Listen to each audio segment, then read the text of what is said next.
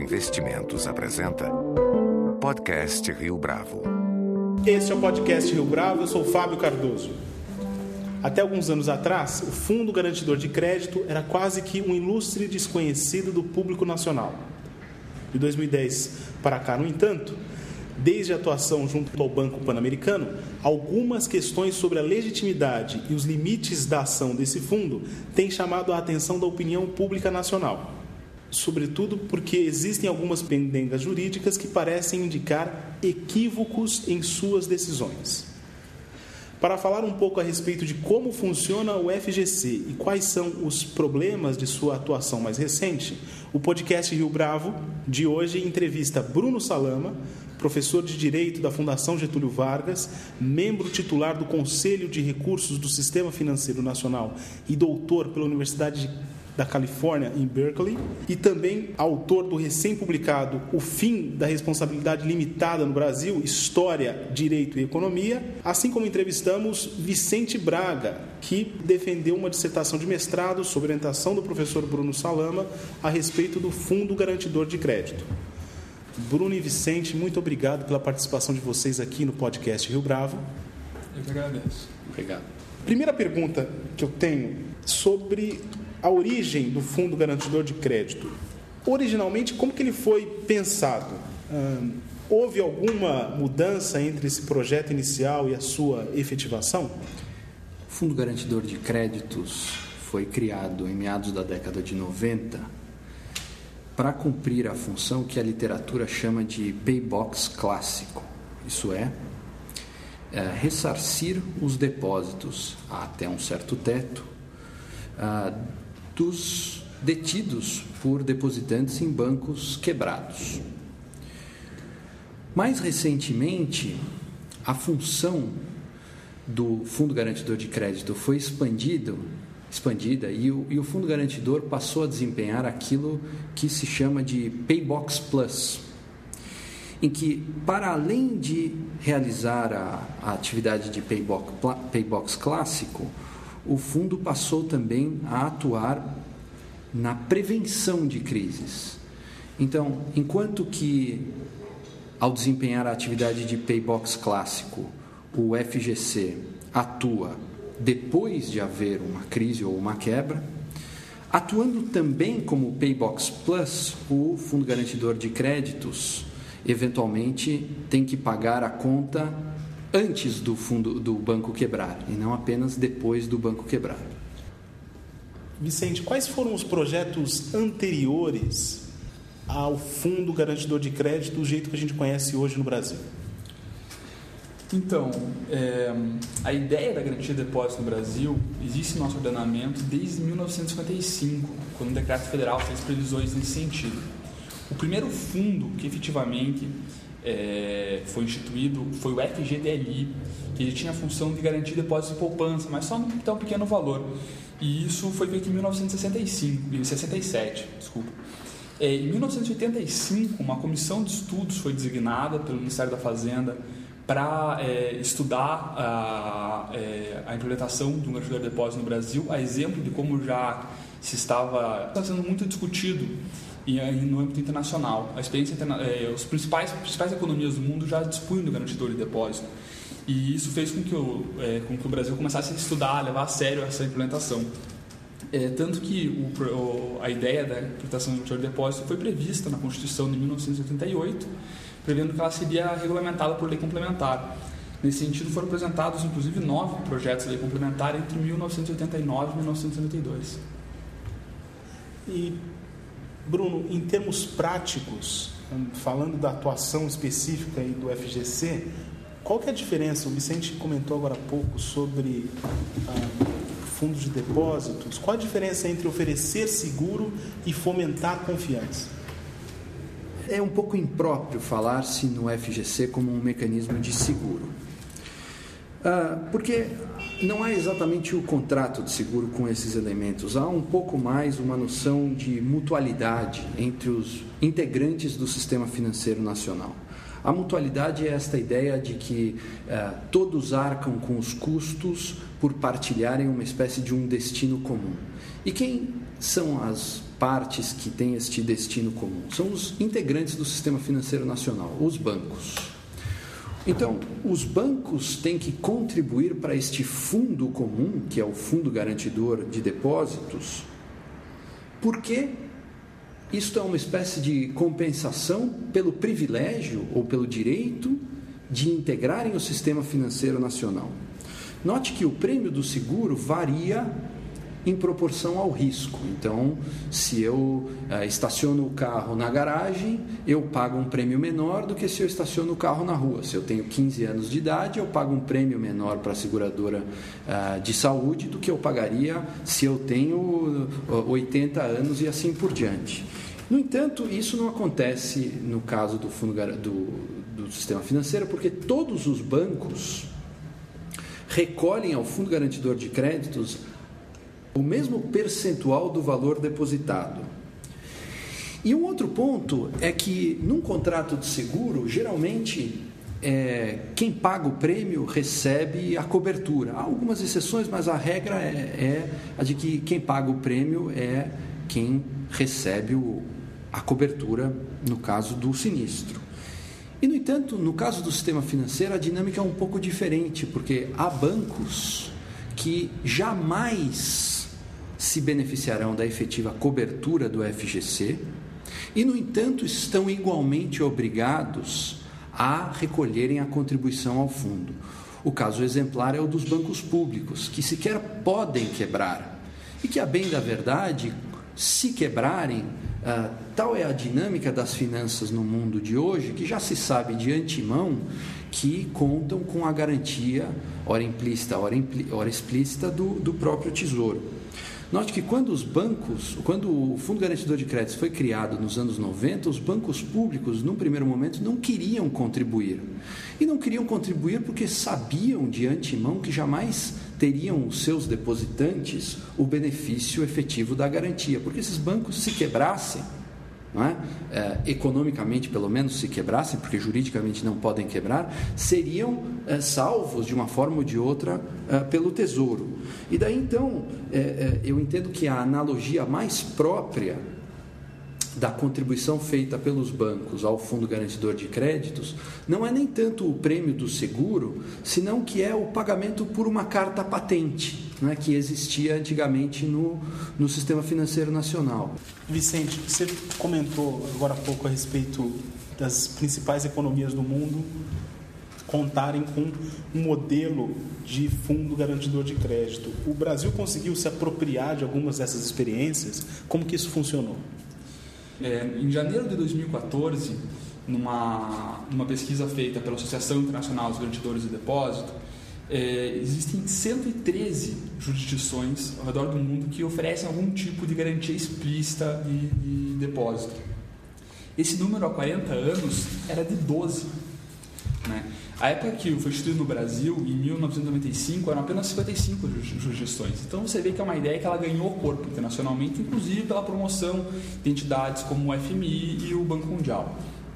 É, então, só que se você olhar para a experiência brasileira, é, é, muito fácil perceber que não há uma inspiração direta. A gente não olhou para um fundo específico e copiou e colou o que existia nele para a nossa realidade houve sim uma adaptação às nossas peculiaridades locais e também ao contexto político, jurídico econômico da época, é, mas todas essas peculiaridades montadas dentro de algumas categorias comuns existentes nos garantidores de todo o mundo.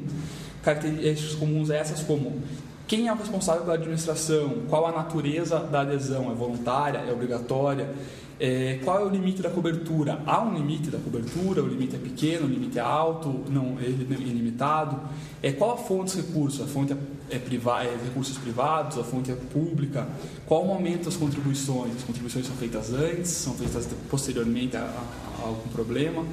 Então, todas essas categorias comuns, elas foram é, instituídas pela prática internacional, que existe, como eu disse, desde 1829, e foram adaptadas as peculiaridades locais brasileiras quando da instituição da FGC. Bruno, num artigo publicado no início do ano, foi assinalado que o FGC teve um papel fundamental como fiador do sistema financeiro, tendo ainda sobrevivido à transição pós-plano real. Como é que o FGC desempenhou esses papéis? Tá, então, aqui eu queria fazer um, primeiro só um, talvez uma nota de rodapé à sua pergunta, no sentido de que não, não me parece que eu seja próprio falar-se no FGC como um fiador uh, da da relativa normalização econômica pela qual o Brasil, felizmente, passou a partir do momento em que a hiperinflação foi eh, domesticada. Uh, não é próprio falar no FGC como um fiador, primeiro porque ele foi criado justamente no momento eh, em que uh, a, a, relativa normalização da economia brasileira aconteceu, isso é meados dos anos 90, e segundo porque, eh, por ter sido criado no meio da crise, ele era, num primeiro momento, um fundo pobre. Então, não há um fiador de um processo de transição importante eh, que seja, eh, eh, especialmente no sistema financeiro, pobre. Não é? dito isto, o, o papel fundamental do, do Fundo Garantidor de Crédito foi o de sinalizar que a atividade financeira brasileira estaria ingressando em um período de busca, pelo menos, da normalização. Evidentemente que o controle da inflação era um, um passo-chave, não é? mas não foi o único. Uh, o que o Brasil fez desde meados da década de 80 foi buscar criar aqui no Brasil os mecanismos eh, de controle de, de contas públicas e de base monetária eh, em linha com padrões aceitáveis internacionalmente. E, portanto, a criação de um fundo garantidor de depósitos foi apresentada como um mecanismo de, portanto, sinalização uh, de que o Brasil ingressaria em um momento de normalidade. Vicente, como que a gente pode estabelecer essa análise de que o FGC encontra-se acuado por dificuldades do ambiente institucional brasileiro. É, essa situação se dá por conta do recente protagonismo do FGC ou por conta do ambiente institucional do país? Olha, o FGC nasceu com um mandato bastante restrito. Ele passou a incorporar novas funções de acordo com a maturação das suas capacidades e das necessidades e oportunidades surgidas no contexto econômico nacional. É, então, não nos parece que as dificuldades encontradas pelo FGC no âmbito institucional brasileiro é, se dão em razão da expansão das suas atividades. Não foi porque o FGC passou a ter uma postura mais proativa, como, por exemplo, no, no caso do Banco Pan-Americano, conforme já citado, é, que ele passou a encontrar dificuldades no ambiente institucional brasileiro. Inclusive, se você for notar, algumas das principais pendengas jurídicas que o FGC tem enfrentado diz respeito à sua atividade básica de paybox clássico, atividade de, contribui de é, tomada de contribuições e oferecimento de cobertura. Né? É, então, muito embora seja bastante claro que quando o FGC passa a atuar mais proativamente, ele ganha algum destaque, não é isso em si que que configura as dificuldades que ele enfrenta. As dificuldades que ele enfrenta é, é, são decorrentes das, de algumas precariedades institucionais brasileiras. Que... Quais seriam essas precariedades? A principal dificuldade que eu acharia é, adequada de se citar é a instabilidade jurídica do meio institucional brasileiro. Né, que, que coloca uma, uma grande sombra de dúvida sobre qual é o futuro econômico, quais as obrigações que efetivamente cabem ao FGC é, honrar ou não. Bruno, o Vicente falou agora há pouco sobre a extensão da cobertura da FGC. Por que, que essencialmente é um erro essa extensão de cobertura? E quais seriam as consequências de uma decisão como essa? Bom, o erro não é em si a expansão da cobertura. O, o, o erro está na expansão da cobertura por conta de interpretação judicial uh, que vai além do texto da lei. Por quê? Porque o mandato do FGC, isso é, as suas competências, estão estabelecidas pelo órgão com competência política para chancelar as funções e, portanto, as atribuições do FGC, que é justamente o Conselho Monetário Nacional. Com isso, eu não estou querendo dizer que jamais o Poder Judiciário poderá ir além do texto de um regulamento emitido pelo Conselho Monetário Nacional ou por qualquer outro órgão que seja. Mas o ponto é que sempre que se vai além do texto de lei é preciso um julgamento de prudência especial. A existência de um mecanismo de cobertura de depósitos implica um trade-off, isto é, traz custos e traz benefícios. Quando eu amplio o espaço de cobertura, eu, em tese, aumento a tranquilidade dos poupadores, mas, de outro lado, eu desincentivo que os depositantes, de um modo geral, monitorem as entidades, as instituições financeiras em que o seu dinheiro vai confortavelmente dormir todas as noites, não é? Ora, ah, é razoável que ah, quando eu esteja diante de depositantes que não são profissionais das atividades de finanças, eu, você, Fábio e qualquer um de nós, não é? É, é, é, é razoável que essas pessoas sejam então cobertas por um mecanismo como o FGC, porque essas pessoas não têm condições uh, de compreender efetivamente os riscos postos por cada instituição financeira. Não tem amigo, em geral, o pequeno depositante não tem amigos influentes, não lê o jornal de economia, não conhece nada da técnica bancária, mal e mal lê o seu extrato e assim por diante. E, no entanto, os fundos de previdência, por exemplo, são eles ah, agentes players do mercado, não é? Justamente são profissionais das atividades de finanças. Então, o que tem acontecido muito concretamente quando se fala em expansão da cobertura é o seguinte: uh, um fundo de previdência possui depósitos em um banco que quebra. Ora, em princípio, todo o sistema está calibrado para que haja simplesmente a cobertura até um determinado teto por CNPJ ou por CPF. É? No caso, é um investidor, pessoa jurídica, como um fundo de a pensão e, portanto, esse fundo de pensão teria simplesmente uma única cobertura e não a cobertura para todas as suas dezenas ou centenas ou milhares de cotistas. Justamente porque ele, fundo de previdência, é um player de mercado. Este é, portanto, o primeiro problema de se expandir, ah, ah, como às vezes acontece judicialmente, é? o escopo da cobertura do fundo garantidor. Há um segundo problema, evidentemente, que diz respeito aos cálculos atuariais. Então, o valor da cobertura do fundo garantidor é evidentemente um cálculo feito a partir da estimação da exposição não é? A que o fundo está sujeito no caso de quebras de instituições financeiras. Não é? E um terceiro problema diz respeito ao fato de que o fundo garantidor já dispõe de alguns mecanismos de uh, garantia reforçada para determinados depositantes, uh, que é um, esquema justamente criado para as instituições pequenas. Não é? é de modo que é, é, é a meu ver, um, uma interpretação, antes de tudo, imprudente uh, da legislação. É, a expansão da cobertura tal qual tem ocorrido episodicamente no Brasil. Mas Vicente, para essa atuação do FGC junto ao Banco Pan-Americano, havia essa base institucional que a gente está comentando aqui? Ah, é possível explicar essa operação de acordo com esses critérios que a gente está, que vocês estão levantando? É difícil comentar acerca do mérito de casos concretos como esse quando se não teve acesso aos detalhes da operação.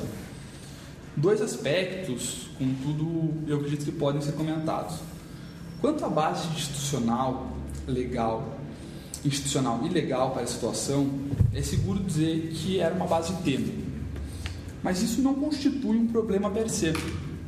Primeiro, porque essa foi uma atuação incentivada, acompanhada e pode-se dizer até que co-arquitetada pelo Banco Central do Brasil, o regulador responsável. Segundo, porque a história da regulação bancária e da gestão de crises financeiras ensina que a revisão das funções e métodos normalmente se inicia pelo chamado da necessidade e sem base prefixada, portanto.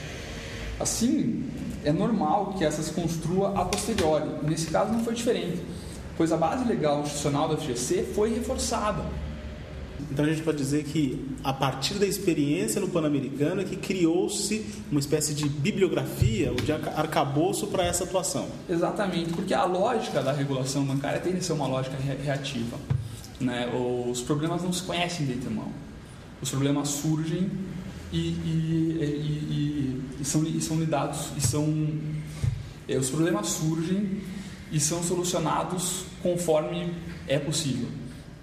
Um segundo aspecto que eu acho que, que é interessante notar nessa questão é que a, o FGC, quando decidiu é, por uma atuação mais expansiva, no caso do Banco Pan-Americano, ele não fez isso é, a ovo, ele não fez isso, não foi uma ideia que ele próprio teve e decidiu testar de maneira quase inconsequente. Essa atuação expansiva dos garantidores de depósitos, uma atuação mais proativa, ela é algo que tem sido tendência na experiência internacional.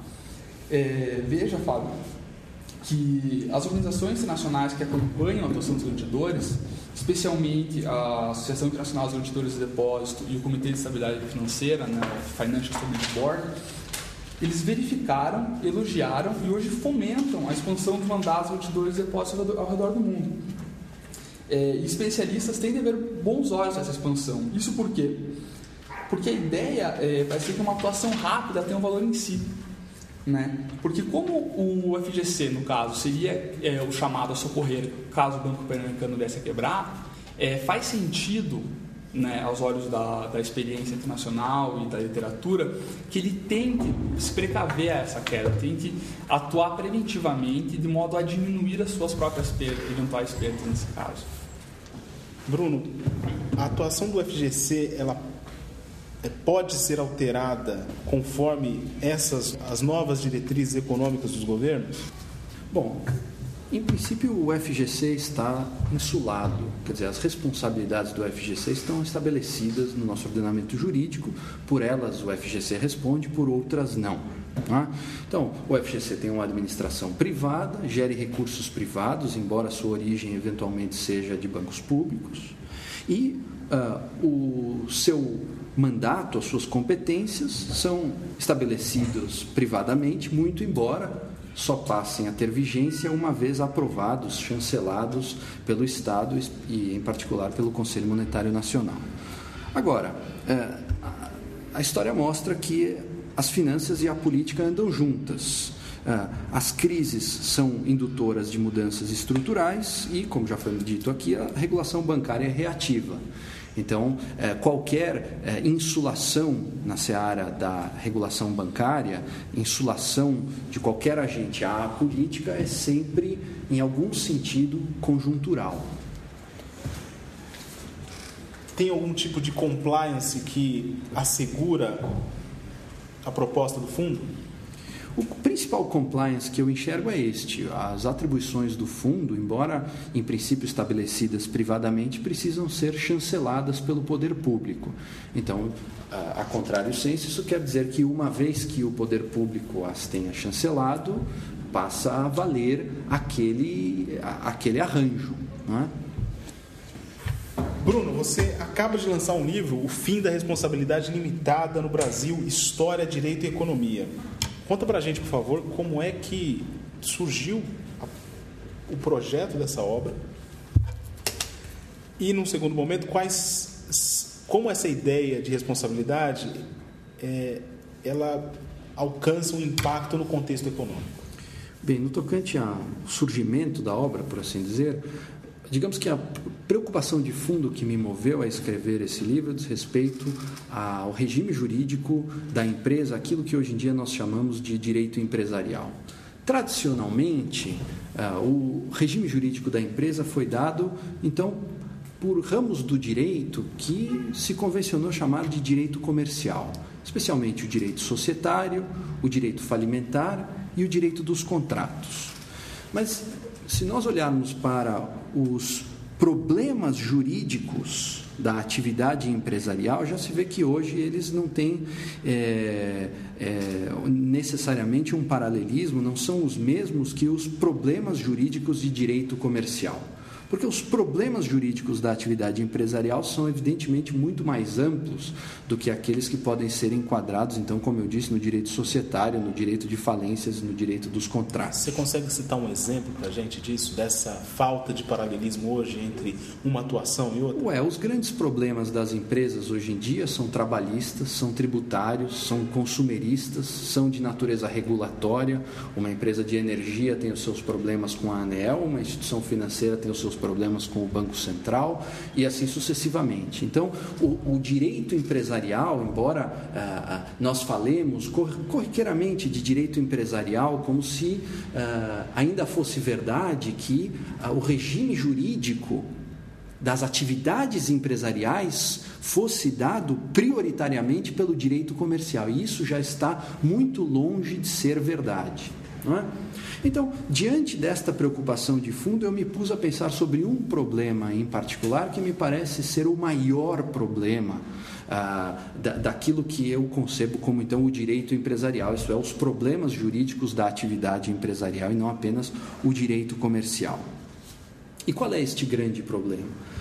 O problema da delimitação das responsabilidades dos chamados terceiros ligados à empresa. Isto é, de um lado existe a responsabilidade da própria empresa, os contratos firmados pela empresa devem ser uh, uh, adimplidos ou obrigam a própria empresa. E de outro lado, quando a empresa descumpre alguma das suas obrigações, ou em alguns outros casos específicos, terceiros podem ter que cumprir obrigações que de outro modo seriam imputadas à empresa. Quem são esses terceiros? Os sócios os contratantes, os administradores, principalmente, os procuradores, eventualmente. Não é? Ou seja, a empresa, dito de uma forma muito simples para o, para o público enfim, que não é, é do, do profissional do direito, é? é? se a empresa não cumpre alguma obrigação, se a empresa quebra, se a empresa não honra um contrato, se a empresa não cumpriu as suas obrigações trabalhistas perante um, um demandante qualquer na Justiça do Trabalho e assim por diante, acontece com grande frequência que esses terceiros que eu mencionei sejam chamados, é? sejam instados, sejam, portanto, obrigados a cumprir as obrigações que, em princípio, seriam da empresa. É? Bem, no direito comercial, a disciplina básica é dado pelaquilo que se chama de tipo societário. Não é? O tipo societário mais importante que nós temos no Brasil é o tipo de responsabilidade limitada, tanto uma empresa por ações quanto uma empresa por cotas, mas uma empresa que está sob o tipo societário da responsabilidade limitada. E o que é que nos diz o tipo societário da responsabilidade limitada? Nos diz o seguinte: o sócio é obrigado a integralizar um determinado montante de capital que ele tiver prometido à empresa e nada mais. Ou seja, em princípio, a empresa responde por suas obrigações o sócio responde excepcionalmente, o administrador responde excepcionalmente, o contratante responde excepcionalmente. Este seria então o regime de responsabilidade limitada que foi estabelecido no Brasil de maneira clara em 1919.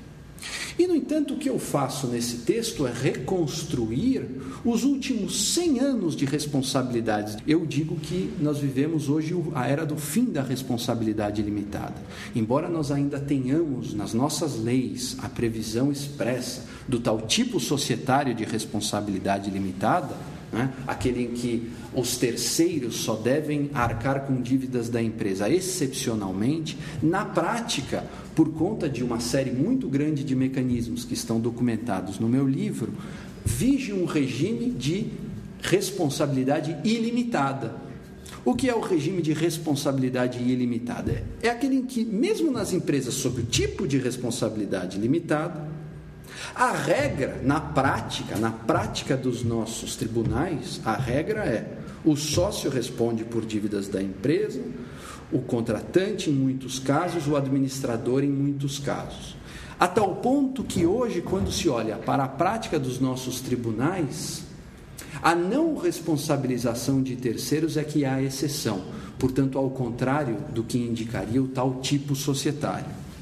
Muito bem, então, além de mapear este longo percurso histórico que deságua no que eu chamo de fim da responsabilidade limitada no Brasil, eu aponto os problemas que essa circunstância traz. e eu indico principalmente três. Em primeiro lugar, diversos custos econômicos que se materializam especificamente no desincentivo a investimentos em uma série de circunstâncias e a atividade empreendedora de um modo geral. Uh, uh, e, em segundo lugar, danos à operabilidade do direito. Por que danos à operabilidade do direito?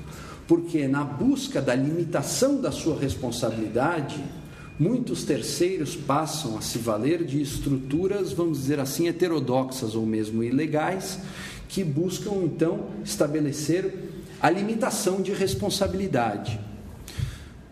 E por que é que isso traz danos à operabilidade do direito? Porque nós temos hoje no Brasil um grande laranjal. Muito das nossas atividades, legítimas atividades econômicas, estão formalmente registradas de maneira distinta daquela que os fatos de fato indicam. Então nós temos uma proliferação de laranjas, uma proliferação de testas de ferro, uma proliferação de eh, estruturas de fachada e de novo de eh, eh, mecanismos jurídicos heterodoxos como esse muitas vezes ligados a atividades estritamente legítimas. Nós não estamos aqui apenas falando do traficante de drogas, ah, da, da, da, do, do dinheiro que se origina de corrupção e assim por diante. A atividade legítima está hoje cada vez mais constituída através de mecanismos eh, heterodoxos. E há um terceiro problema: danos à própria legitimidade do Estado de Direito. Porque cada vez que se amplia os mecanismos de responsabilização de terceiros, se quebra expectativas legítimas de alguns terceiros ligados à empresa, que ao fim e ao cabo acabam por ter também o efeito de danificar a própria legitimidade de um Estado democrático calcado na ideia de regra ou calcado na ideia de direito. Vicente, o que, que o mercado financeiro e as instituições precisam saber, mas elas ainda ignoram a respeito do Fundo Garantidor de Crédito? Eu diria três coisas. Primeiro, o FGC ele tem uma função de grande importância no sistema financeiro brasileiro uma função de tutela de um bem compartilhado entre todos os bancos, que é justamente a confiança no sistema bancário. Assim, parece mais inteligente que o mercado financeiro se preocupe coletivamente na persecução desse objetivo e não tentar oferir ganhos pontuais em disputas jurídicas de mérito duvidoso. Segunda coisa é que o FGC, pelas circunstâncias fortuitas no momento histórico no qual ele foi instituído, é, ele foi concebido com um modelo de gestão público-privado. É um modelo no Brasil raro e que apresenta uma alternativa com um grande potencial de melhoria para nossas instituições. Isso vale a pena ser observado. E terceiro, e mais pontual, que é, atualmente a expectativa da revisão da lei de resolução bancária essa é a lei que define as macros do processo de intervenção e liquidação de instituições financeiras. Isso está ocorrendo num momento que o FGC passa por um reforço da sua, da sua governança corporativa, né, da, sua da sua estrutura de governança. É, e essa reforma ela pode torná-lo ainda mais, é, pode torná-lo mais apto ou mais apto, dependendo da, da posição que se observe, é, atuar ativa, proativa, ativa e reativamente em prol da estabilidade do sistema financeiro. Bruno Salama, Vicente Braga, muito obrigado pela participação de vocês no podcast Rio Bravo. Muito obrigado. Com edição de Flávio Duarte e produção gráfica de Leonardo Testa, esse foi mais um podcast Rio Bravo. Você pode comentar essa entrevista no SoundCloud, no iTunes ou no Facebook da Rio Bravo.